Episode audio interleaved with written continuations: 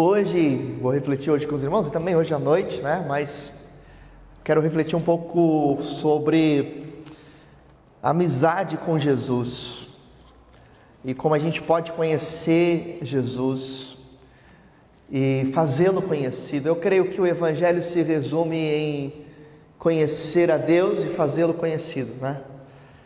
E se a gente complicar muitas coisas e deixar as coisas muito complexas, a gente perde o foco, a gente perde a essência. Esse é o problema da igreja hoje, né? Muitas igrejas elas buscam o complexo e se esquecem do essencial. Aí fica conversando sobre os pormenores periféricos e deixa de lado a centralidade do evangelho, as coisas básicas do evangelho. E o que é básico, o que é central, o que é simples, não necessariamente é fácil, porque a gente está nessa idolatria do rebuscado, mas se omite naquilo que é simples, mas difícil. Às vezes é mais fácil buscar o complexo rebuscado do que fazer o simples necessário. O simples é difícil. Você se converter todos os dias, você se arrepender todos os dias, você confessar os seus pecados todos os dias e você modelar a tua vontade para que você deseje a vontade de Deus todos os dias.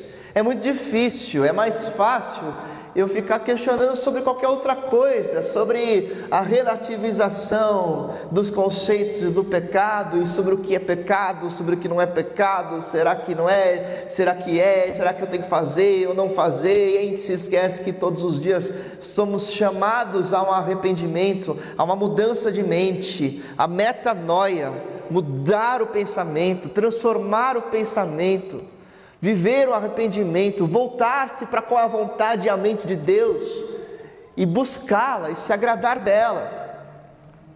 E Jesus, quando ele vai definir quem é que está ligado nele, ele traz um ensino fundamental lá no Evangelho de João. A partir do capítulo 14, 15, 16, ele vai falar as suas últimas palavras para os discípulos, ele vai definir algumas coisas essenciais naquele seu último discurso para os discípulos. E uma das coisas essenciais que Jesus define nesse seu último discurso para os discípulos é o fato de que aquele que está ligado nele faz parte dele e vai reproduzir a ele, vai manifestar a ele. Ele diz tudo isso na analogia da videira. Ele diz assim: Eu sou a videira e vocês são os ramos, e todo galho que está ligado em mim produz fruto, e quem não produz fruto é cortado e lançado fora. Sem mim nada podeis fazer, diz o Senhor Jesus. E ele fala que o fato de você estar conectado a Ele vai reproduzir mais dele na sociedade. Nisso o Pai é glorificado, em que deis muito fruto, Jesus diz. E a característica desse fruto, ele vai falar que é frutos que durem para a eternidade. Lá no Sermão do Monte, Jesus faz uma distinção entre tesouros dos céus, tesouros eternos e tesouros dessa terra. Ele vai dizer: não busquem os tesouros dessa terra, onde a traça come, o ladrão rouba, onde há questões perecíveis, tesouros que se passam, mas busquem os tesouros dos céus que são imperecíveis. O que é imperecível? Só existe algo imperecível diante da matéria, que é o Espírito. Jesus está falando assim: olha, produzam frutos que durem para a eternidade. Só há uma coisa que você leva para a eternidade: é o Espírito, é o que é espiritual. São discípulos que você influencia, que você cuida, que você ama, que você intercede, que você leva as águas do batismo. São esses os tesouros que Jesus quer que reproduzamos, venhamos a reproduzir. E Jesus fala assim: que todo aquele que está ligado nele, o Pai poda para que produza mais fruto. E o processo da poda, esse processo de arestas, esse processo de cortar, esse processo de ser cortado, de ser restringido. Eu lembro que eu tinha um bonsai quando eu era pequeno. Meu tio cultiva bonsais, eu amo bonsai, né? Eu acho coisa mais linda. Eu fui numa exposição de bonsais essa semana.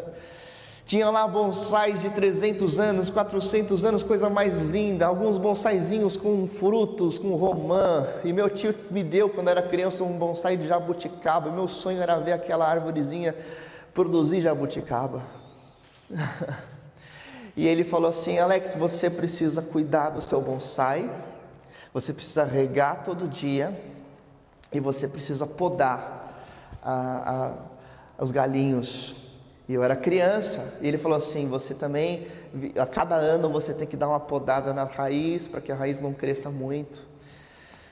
E eu lembro que eu pegava minha tesourinha e ficava cortando os galinhos do bonsaizinho, só que eu cortei demais, ele morreu. Eu fiquei muito mal com aquilo. É. Mas Deus, quando ele, ele nos poda, Ele não nos corta para a morte, Ele nos corta para a frutificação, né? Ele nos corta para que a gente não perca o foco, a seiva. Por que, que tem que podar o bonsai? Porque daí ele concentra a seiva nos galhos certos. Se a gente não é podado, a gente fica ó, produzindo energia, gastando energia fora, desperdiçando o nosso foco, a nossa força. E o Pai vai lá e poda para que você foque na coisa certa. E a poda é ir tirar algumas coisas das nossas vidas algum orgulho, alguma vaidade, alguma situação, algum prendimento, algum desprendimento, alguma circunstância, algo que te gere apego e que te desvie da missão. Mas Jesus traz uma coisa que eu quero hoje enfatizar e destacar com os irmãos, que é um elemento nessa ligação com Ele, como ramos, ele vai trabalhar a ideia de que quem está ligado nele e quem está frutificando porque está ligado nele, ele vai chamar de amigo. Vós sois meus amigos, se fizerem o que eu vos ordeno. Ele diz aqui em João capítulo 15, no verso 14, né? Vocês serão meus amigos se fizerem o que eu lhes ordeno. E ele diz aqui no verso 15: e eu já não chamo servo, porque o servo não sabe o que o seu senhor faz, mas eu tenho chamado vocês de amigos, porque tudo que ouvi do meu pai, eu lhes tornei conhecidos. E no verso 13 ele diz assim: Ninguém tem maior amor do que este de dar alguém a própria vida pelos seus amigos. E eu acho linda essa ideia que agora Jesus trabalha o conceito de que os discípulos estão ligados nele, fazem parte dele, são ramos dele, são reprodutores da essência dele, mas mais do que isso, Jesus os chama aqui de amigos.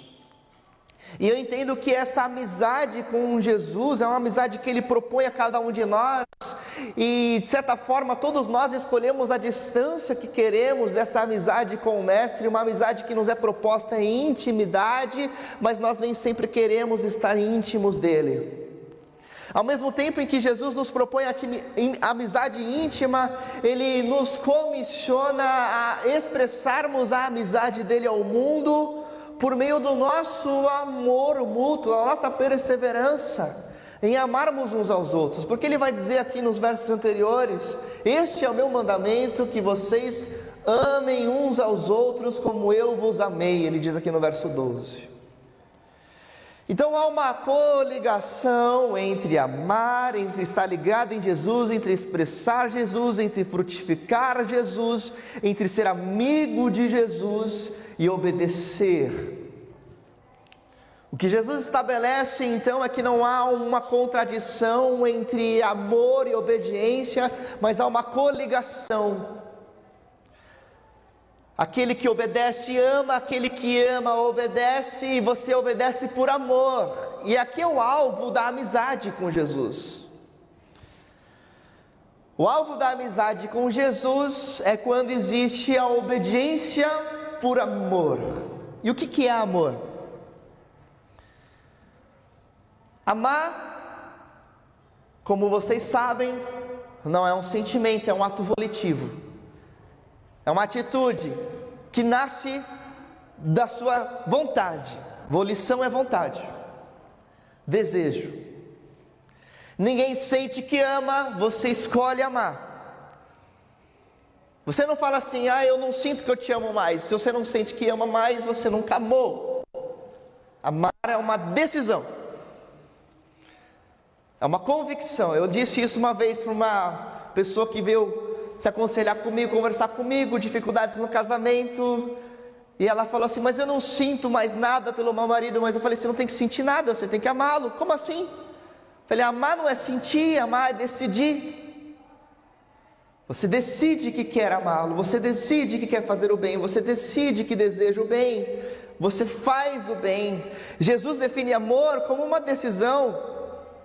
Que Deus amou tanto o mundo que deu seu filho. Romanos capítulo 5, verso 8: Ninguém tem maior amor do que esse. Deus prova esse seu amor por nós pelo fato de ter Cristo morrido por nós, sendo nós ainda pecadores. A demonstração de amor, segundo o padrão divino, é um amor que se manifesta em decisão e ação. Não é sentimento, não é emoção, não é volatilidade, é convicção. Entendendo que amar é uma decisão, entendendo que amar é uma ação, que amar é uma atitude, Jesus define: olha, como eu os amei, como eu me decidi, como eu estive convicto, desejoso e fiz e fui à cruz por vocês, assim vocês devem amar uns aos outros, porque no amor de uns pelos outros, vocês estão demonstrando amor por mim. Então a prática, a linha lógica é o seguinte: Existe uma linha lógica aqui. Como é que eu amo a Jesus? Eu amo a Jesus amando uns aos outros. Como é que eu sirvo a Jesus? Eu sirvo a Jesus servindo ao seu corpo. Como é que eu sou amigo de Jesus? Sou amigo de Jesus sendo amigo dos seus amigos. Então, o amigo de Jesus, ele é alguém que expressa o amigo Jesus nele e através dele. Jesus, como nosso amigo, é visto e conhecido em nós e por nós. É interessante que Jesus chama os seus discípulos aqui de amigos porque o conhecem, porque o obedecem, mas ele chama em outra ocasião Judas Iscariotes de amigo. Lá em Mateus, no capítulo 26, verso 23. Aliás, Mateus capítulo 26, verso 50. Quando Judas vai trair a Jesus, e Judas combina com os os guardas o seguinte: aquele que eu beijar, isso que vocês podem prender. E chega Judas e dá um beijo na face de Jesus, e os guardas reconhecem que Jesus era quem eles tinham que prender. E Jesus olha para Judas e fala assim: Amigo, aqui vieste. O mesmo Judas, em ocasiões, numa, alguns segundos anteriormente, alguns minutos, tinha partilhado da mesma refeição com Jesus na última ceia. Perguntam para o mestre: Mestre, quem é que vai te trair? E Jesus fala assim: Aquele que come comigo do mesmo prato. E em algumas culturas ainda hoje é assim, e eu perguntei isso para os meninos aqui, né? De outras culturas: Olha, o que, que significa comer do seu mesmo prato? A gente aqui come de talher e faca, né? A maioria das comidas. Mas em muitas culturas você come com a própria mão, você vai pegando assim com a mão. E comer do mesmo prato é um convite à profunda comunhão, é um convite à intimidade. É um convite para estar junto. E quando Jesus fala assim, aquele que vai me trair é quem come comigo do mesmo prato, ele está falando assim: vai me trair alguém que eu estou aberto para intimidade. Vai me trair alguém que eu estou aberto para profunda comunhão. Vai me trair alguém que eu sempre estive com o coração rasgado e aberto para estar próximo, para demonstrar o meu amor, para servir, para confiar, para andar em lealdade. E é esse mesmo alguém que era Judas Iscariotes que Jesus vai e fala: Amigo, aqui vieste, porque Jesus nos oferece uma certa amizade que o nível é definido pela sua própria distância ou proximidade com Ele. Como é que você demonstra distância ou proximidade? Ele vai dizer o seguinte: olha, se vocês obedecerem, se vocês, vocês vão demonstrar que me amam. Aquele que tem os meus mandamentos, os obedece, esse é o que me ama. E eu comecei a refletir sobre o que é amar como Jesus amou. O que é amar como Jesus amou? Como Jesus fez com Judas, o que é fazer o que Jesus fez com Judas, como que nós podemos fazer e amar ao outro como Jesus amou, que é isso que ele está definindo como a base da obediência, amar o outro. E aí eu vou lá para Filipenses capítulo 2, no verso 5, quando o apóstolo Paulo escreve: Tende entre vós o mesmo sentimento que houve em Cristo Jesus que, embora sendo Deus, não tomou como usurpação ser igual a Deus, mas antes esvaziou-se, assumindo a forma de ser humano, ser humano, assumindo a forma de servo, sendo encontrado em figura humana, e foi obediente até a morte e morte de cruz. Por isso, Deus, o Pai, o exaltou soberanamente, lhe deu o nome acima de todo nome, para que o nome de Jesus se dobre todo o joelho nos céus e na terra, e declare que Jesus Cristo é o Senhor. Amém? Jesus teve uma atitude a qual nós devemos imitar. Se você olhar para o verso 5, você vai ter na NVI, tende entre vós a mesma atitude. Se você ver na revista atualizada, vai ter escrito assim: tende entre vós o mesmo sentimento. Se você vê em outras traduções, você vai encontrar outras palavras porque há um segredo, algo importante aqui, que nós precisamos entender, a fim de que venhamos a amar como Jesus, e assim sermos seus amigos. Que a palavra em grego aqui é fronel. Fronel não tem uma correspondência exata em português, por isso que algumas traduziram como atitude, outras como sentimento. Mas fronel era uma palavra que os filósofos gregos utilizavam para ensinar os seus discípulos acerca de qual é a atitude exemplar a ser buscada e desejada e por isso praticada. Fronel não é apenas um sentimento, é uma atitude essencial que gera em você um desejo. É uma atitude que você tem convicção de que é boa, que você está certo de que é o melhor a ser feito, por isso você deseja fazê-lo e você executa. Às vezes a gente faz o que é bem, mas não está tão convicto de que aquela é a melhor decisão possível. Fronel é, eu tenho certeza que essa é a melhor decisão possível, que não há nada melhor para ser feito, que é isso que eu tenho que desejar e é isso que eu desejo fazer. O fronel é o casamento da intenção com a ação, do desejo com a prática, da atitude com a intenção, com o sentimento, é desejar mais profundamente aquilo e agir em relação àquilo. E é isso que Jesus teve. Ele não foi para a cruz com relutância.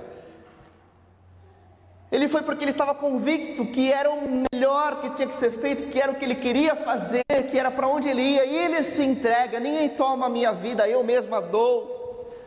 Eu a entrego, eu vou por voluntariedade, eu estou indo porque é o que o meu pai quer e é o que eu também quero.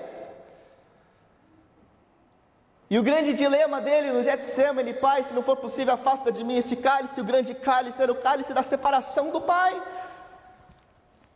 Não era o cálice da obediência, Jesus não tinha problemas com a obediência, mas Jesus teve sérios problemas em estar distante do Pai com o pecado.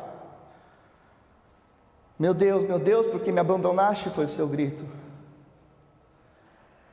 O pavor de Jesus era por algum momento estar distante daquele com quem ele sempre foi uno, não foi a obediência. Ele que sempre quis obedecer. E ele quis com convicção, conforme o autor de Hebreus diz em Hebreus capítulo 12, ele, pela alegria que lhe estava proposta, suportou a cruz. Ele foi com alegria. Diga aleluia, né? Há uma diferença de você obedecer por constrangimento e imposição e você obedecer com convicção e por alegria. E aqui está o sentimento que nos faz amigos de Jesus. É essa ansiedade por querer entender e ouvir a sua voz. Quando Jesus define aqui em João capítulo 15, vocês serão meus amigos, a palavra em grego é meus filhos. Que curiosamente é diferente da palavra em grego empregada por Mateus quando Jesus chama Judas de amigo. Aqui ele diz etairos, que significa colega, companheiro. Mas em João 15 ele fala assim: Vocês serão meus filhos. Se vocês fizerem o que eu mando, se vocês tiverem a mesma atitude, se vocês amarem como eu amo, amarem desejando amar, obedecendo, querendo obedecer, sabendo que é o melhor a fazer, e filhos significa amigo, aquele amor, né, onde vem filéu, vocês sabem, né, aquela, aquele conceito de palavras diferentes para o amor em grego, filéu, ágape, eros, Filos vem do filéu, mas o filos, além de ser aquele amigo, Por exemplo, Filos, Sofia, Sofia é sabedoria, Filos, amigo, amigo da sabedoria. Filos, além de ser amigo, também era o termo usado para o padrinho, o best man, aquele que cuidava das coisas do noivo, aquele que fazia tudo pelo noivo. Filos também era o nome usado para os amigos íntimos de uma pessoa de autoridade. Filos era o nome dos amigos da corte, dos amigos do rei, dos amigos do imperador. E o que é interessante é que os amigos do imperador eram amigos do rei, conheciam o rei, sabiam os desejos do rei, mas continuavam súditos do rei. E o que Jesus quer nos dizer aqui é que ser amigo não é uma contradição à obediência. Ele nos propõe amizade e intimidade junto com obediência. Você deve ser amigo do rei disposto e desejoso a obedecê-lo.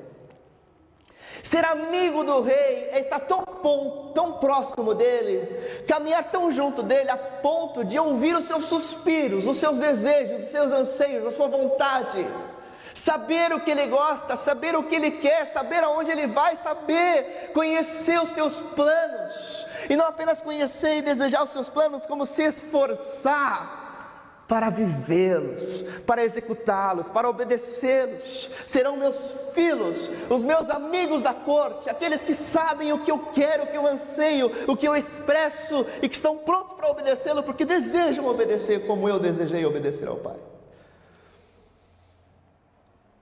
Eu me lembro dos três amigos do rei Davi, lá em Samuel. Davi, quando estava fugindo de Saul, Diz o texto bíblico que ele fugiu, se juntou lá na caverna de Adulão e começou a juntar todo mundo que estava, né? Também sendo perseguido, todo mundo que tinha problema com a justiça. É interessante, lá em 2 Samuel capítulo 23, Davi dá um suspiro. Ele estava refugiado, estava sendo perseguido, estava fugindo, e ele fala assim: Ah, como eu queria tomar das águas do poço de Belém. Eu imagino que Davi, ele não juntou o seu batalhão para falar uma coisa assim, é o seguinte, batalhão, eu quero água. Ele não falou isso, ele estava lá de boa. Sabe quando você está tranquilo? E você fala assim, tudo que eu queria hoje era uma água de coco. Já falou isso às vezes em voz alta? Ah, tudo que eu queria hoje era uma água, uma rede, uma água de coco. Você fala assim despretensiosamente. E Davi estava lá, falou assim: tudo que eu queria era um pouco de relaxamento, era tomar um pouco daquela aguinha de Belém. E tinha três homens, amigos de Davi, que ouviram o rei. E falaram assim: o nosso amigo, ele quer água de Belém, a gente vai lá pegar para ele. E eles arriscam a vida, eles entram escondidos em Belém. E eles vivem lá e eles se arriscam para pegar a água que o rei Davi queria. Eles trazem aquela água para Davi e falam: está aqui a água, Davi, a água de Belém, Davi, está aqui, se eu queria. E Davi fica tão constrangido com aquilo, fala assim: não vou tomar essa água. Essa água aqui vai ser oferta para o meu Deus.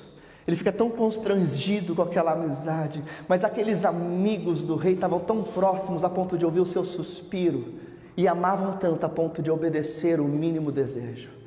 Isso é ser amigo do rei, amém? Isso é ser amigo de Jesus. É você estar tão próximo de Jesus, em que o seu mínimo suspiro se torna uma ordem para você. O colega de Jesus, ele foge das aspirações do Mestre. O amigo, ele está ansioso por saber quais são. Senhor, o que, que o Senhor quer fazer agora? Senhor, para onde o Senhor quer, para onde o Senhor quer ir? Senhor, o que, que o Senhor está falando, Pai? Senhor, eu quero muito te obedecer, Jesus. Senhor, eu quero muito ouvir para onde o Senhor está caminhando. Eu, eu me lembro que eu tive um exercício de definir qual era a minha missão de vida, né? No mestrado. Eu falei, qual que é a minha missão de vida? Como é que eu vou definir isso? Eu falei, eu pensei assim, eu quero entender o que Deus está fazendo no mundo e liderar pessoas nessa direção. Eu quero ouvir o que, que Deus está fazendo. Eu quero ser tão íntimo de Jesus para entender o que, que Ele quer falar para a igreja, para o mundo, para onde Ele quer conduzir as pessoas. Os amigos do rei ouvem o suspiro do rei, estão prontos para obedecê-lo. Jesus fala assim: quando vocês orarem, peçam ao Senhor, Pai, seja feita a tua vontade, assim na terra como nos céus. Você já parou para pensar sobre essa petição? O que ela significa? Assim na terra como nos céus. Sabe por quê? Porque há um conflito entre a vontade de Deus manifesta no reino celestial e a vontade de Deus manifesta entre seres humanos e na terra. Você pode ser um Jonas da vida, a vontade de Deus vai ser sempre realizada, mas você pode ser um Jonas. A vontade de Deus não deixou de se realizar em Jonas, só que foi, ele teve que passar pelo estômago do peixe. Hã? Poderia ser diferente. Ele poderia pregar para Nínive sem ter sido vomitado. Seria mais agradável. A vontade de Deus ia ser feita, os ninivitas iam se converter. De qualquer forma, a vontade soberana de Deus ia acontecer. Mas Jonas não queria muito ela. E quando eu falo assim, Senhor, seja feita a tua vontade na terra como nos céus, Senhor, que eu deseje a tua vontade, que eu não fuja dela, que o teu querer seja o meu querer. Senhor, imputa em mim, coloque em mim os teus anseios, para que não haja um conflito entre a minha carne e o teu espírito, mas que o meu espírito venha desejar o teu espírito, que o meu ser venha desejar o teu querer, que a tua vontade seja a minha vontade, que eu esteja prontamente, desejosamente, ansiosamente preparado para te obedecer. Quais são os conflitos da vontade do Senhor na sua vida? E é possível você fazer coisas sem amar. É possível você fazer coisas para alguém e não amar esse alguém. É possível fazer coisas para Deus e não amar a Deus. É possível se dedicar em atividades eclesiásticas, ou em frequência a culto, ou em qualquer atividade, mas não amar a Deus. Porque Deus não é o teu maior prazer, a tua maior satisfação, o teu maior anseio, a tua realização. O salmista diz em Salmo 37,4: Deleita-te no Senhor, agrada-te do Senhor, tenha prazer no Senhor, e Ele satisfará os desejos do teu coração. Sabe por quê? Porque se você deseja Deus, tudo que Ele quer é dar mais dele para você, amém? Se vós que sois maus sabem dar coisas boas aos seus filhos, quanto mais vosso Pai Celestial vos dará o Espírito Santo a quem pedir. Sabe o que Deus se propõe a dar mais, mais e mais? Mais dele. Não é mais do que você quer, é mais do quem Ele é. Amém? O que Deus nunca vai negar para você é mais do quem Ele é. Quando Ele é tudo para você, você faz plenamente realizado. Agora, essa amizade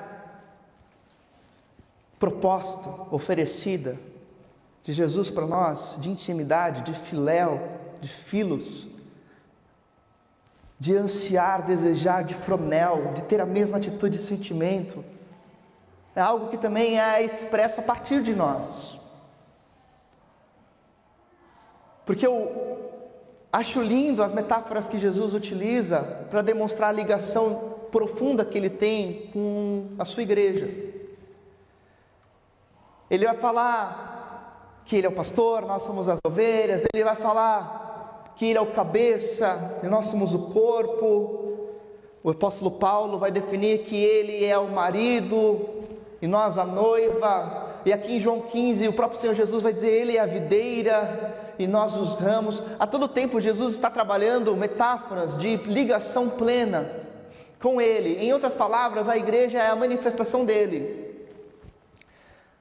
Quando o apóstolo Paulo define que nós, igreja, somos seu corpo, é porque existe na revelação teológica grega, né, existe a tricotomia. O ser humano é espírito, alma e corpo, conforme Paulo diz em Tessalonicenses 5. Se você e eu somos espírito, alma e corpo, a gente distingue o nosso ser entre termos um espírito que é eterno e se comunica com Deus, temos uma alma que nos faz seres pensantes e emocionais, e temos um corpo que é o que nos faz tangíveis, tocáveis. O corpo é a matéria, o corpo é o visível. Você não vê o espírito, mas você vê o corpo. E quando Jesus diz assim: Vocês são os ramos, eu sou a videira. E quando o apóstolo Paulo diz assim: Vocês, igreja, são um corpo, e Cristo é o cabeça, é porque ele está trazendo essa metáfora de que a igreja é a habitação do Espírito, mas ela é a manifestação visível de Deus.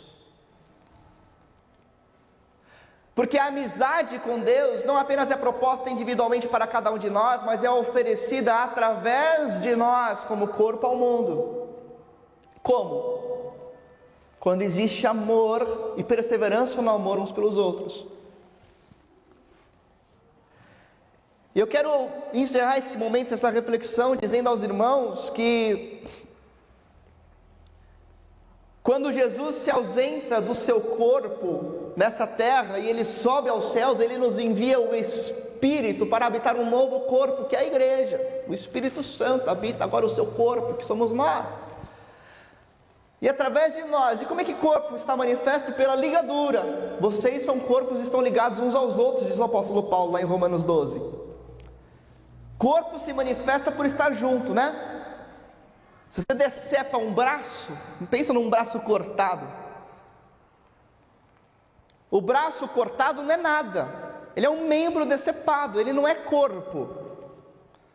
Um braço ligado ao corpo, ele é um membro, mas é corpo, faz parte do corpo. A ideia de corpo só existe pela ligação. Não existe igreja sem unidade, sem estar junto sem, sem perseverança como corpo. E aqui mais uma vez vai a minha palavra de exortação pastoral, né? Em amor. Porque quando eu penso assim, Deus, o que, que o Senhor quer falar ao mundo? Eu entendo que há uma palavra para ser dita hoje à igreja. É uma palavra de alerta contra o desigrejamento. contra essa relativização do corpo, ou essa ideia de que é possível ser igreja sem estar na igreja, ou sem se manter em unidade com outras pessoas, ou sem estar junto com outras pessoas. Não existe isso, não existe amor a, a Cristo sem amor a quem Ele se manifesta como corpo. Ah, mas a igreja não é uma composição de pessoas falhas. Obviamente que é uma composição de pessoas falhas. Mas Jesus não falha nas suas ideias, nos seus conceitos na sua visão. As pessoas são falhas, Jesus não, amém? E Jesus definiu que o seu corpo é manifesto pela unidade de pessoas que creem nele como cabeça. Dietrich Bonhoeffer escreveu no seu livro Vida em Comunidade que aquele que ama o seu sonho de igreja mais do que a comunidade em si torna-se um destruidor da mesma.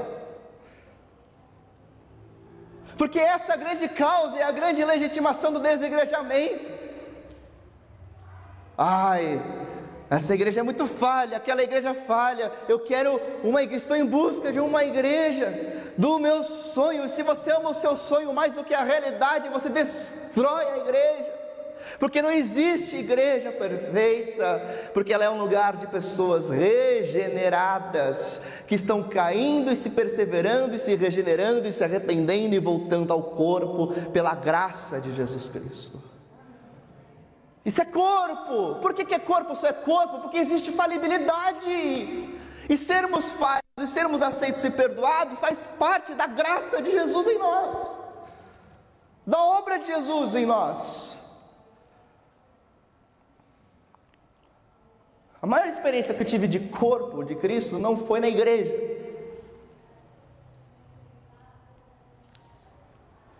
Foi numa reunião de narcóticos anônimos. Aí você pergunta: o que você foi fazer na reunião de NA? Pastor, eu já fui em tudo quanto é canto você possa imaginar. Eu lembro que teve um dia que eu preguei, numa sexta-feira, no FEBEM, Não, na sexta-feira eu preguei no departamento de polícia de Perdizes. Preguei para o batalhão de policiais na sexta. No sábado eu preguei no presídio. e na outra semana na FEBEM. Falei, olha que maravilha, eu estou fazendo o ciclo completo.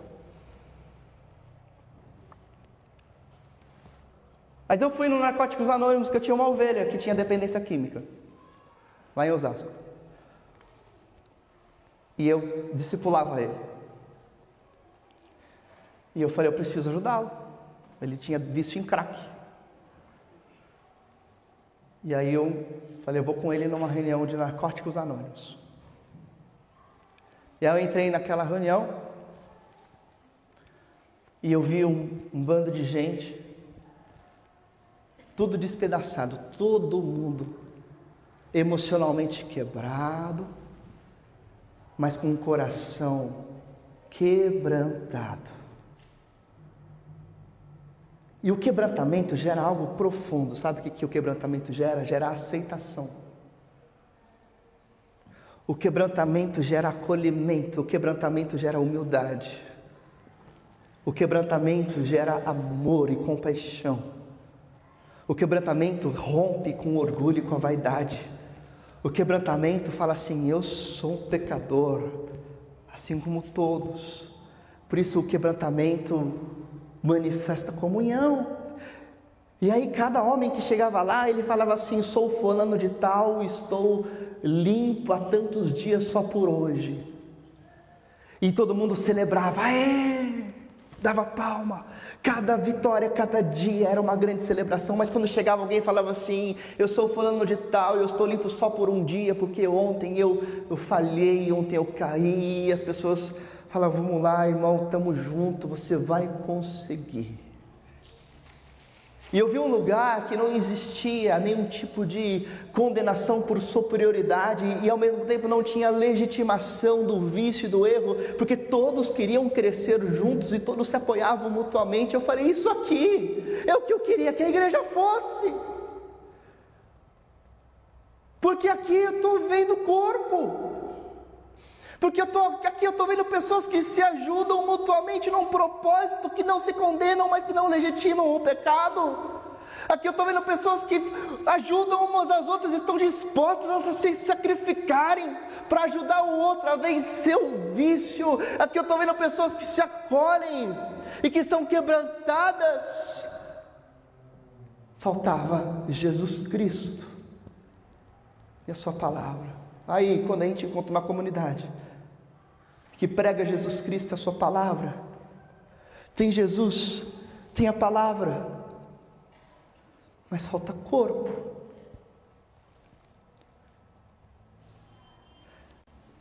A amizade de Jesus conosco, algo que é oferecido pelo nosso corpo ligado a Jesus. Se vocês amarem uns aos outros como eu vos amei, vocês serão meus amigos. Vocês vão demonstrar ao mundo que é ser amigo de Jesus. Não é à toa que Jesus então vai definir que todos saberão quem é o discípulo dele, João 13,35, quando vocês amarem uns aos outros. Amém? Jesus nos propõe amizade. E eu quero perguntar: o quanto você está disposto hoje a ouvir e obedecer? Sabe, é muito fácil a gente obedecer as coisas teóricas distantes, mas obedecer as coisas do lado, é muito fácil a gente amar quem está na Índia, a gente amar quem está no Japão, porque você nunca vai ver essas pessoas, você não vai conviver. Você não vai ter que estar com elas. Mas Jesus define, e o apóstolo João vai definir em 1 João, que aquele que diz que ama a Deus e, e não ama o seu irmão é mentiroso. Porque como você pode amar a Deus a quem não vê e não amar o seu irmão? É por isso que a igreja é o lugar da manifestação da presença de Deus pela perseverança no amor, porque você só demonstra que ama realmente quem você convive. É fácil amar quem você não tem convivência.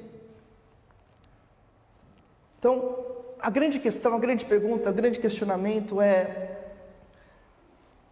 o quanto hoje nós estamos dispostos a ouvir os simples ensinamentos mais difíceis de serem aplicados de Jesus?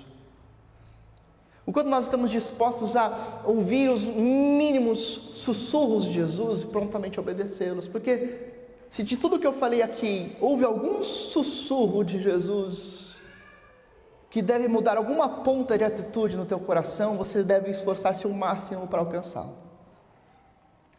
Amém? Isso é ser amigo de Jesus. Isso é ter a mesma atitude de Jesus. E ao mesmo tempo, é, é somente assim que a amizade com Jesus vai ser reconhecida no mundo. Que nós mostraremos que existe um Jesus presente e amigo.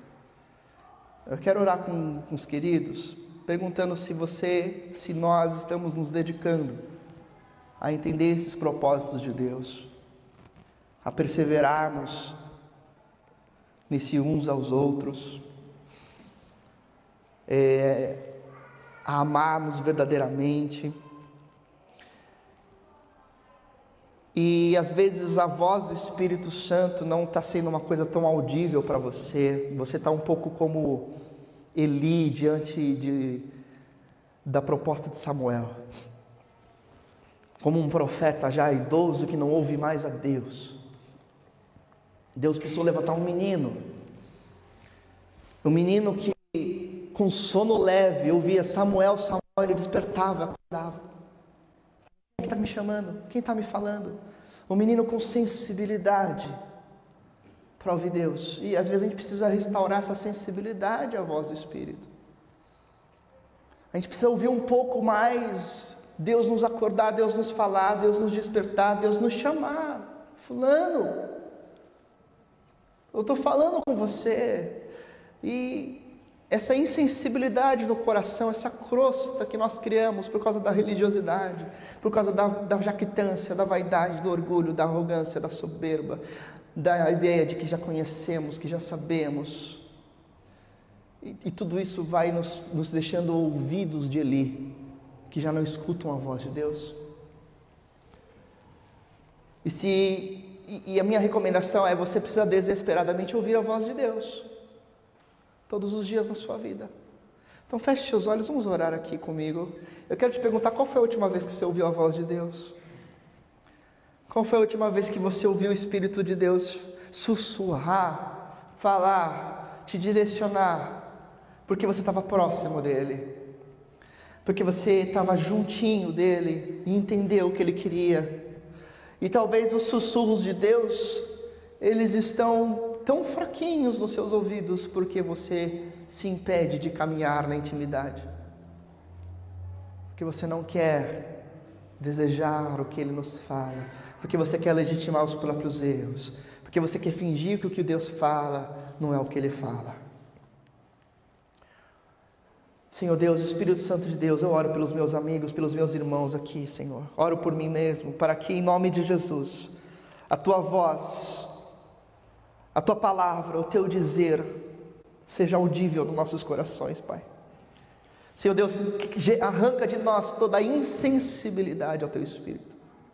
Meu Deus, que sejamos esses teus amigos que estão desejosos para te ouvir e te obedecer, Jesus, que estão ansiosos para compreender o que tu queres falar, que estão sensíveis para os teus direcionamentos, que devem ser levados ao máximo Pai, em nome de Jesus, nós suplicamos, faz de nós estes teus amigos que amam como o Senhor amou, que desejam obedecer como o Senhor desejou e que obedecem. Nós oramos em nome de Jesus para que a amizade com o Senhor seja manifesta em nossa comunhão, em nossa perseverança na obediência, no amor.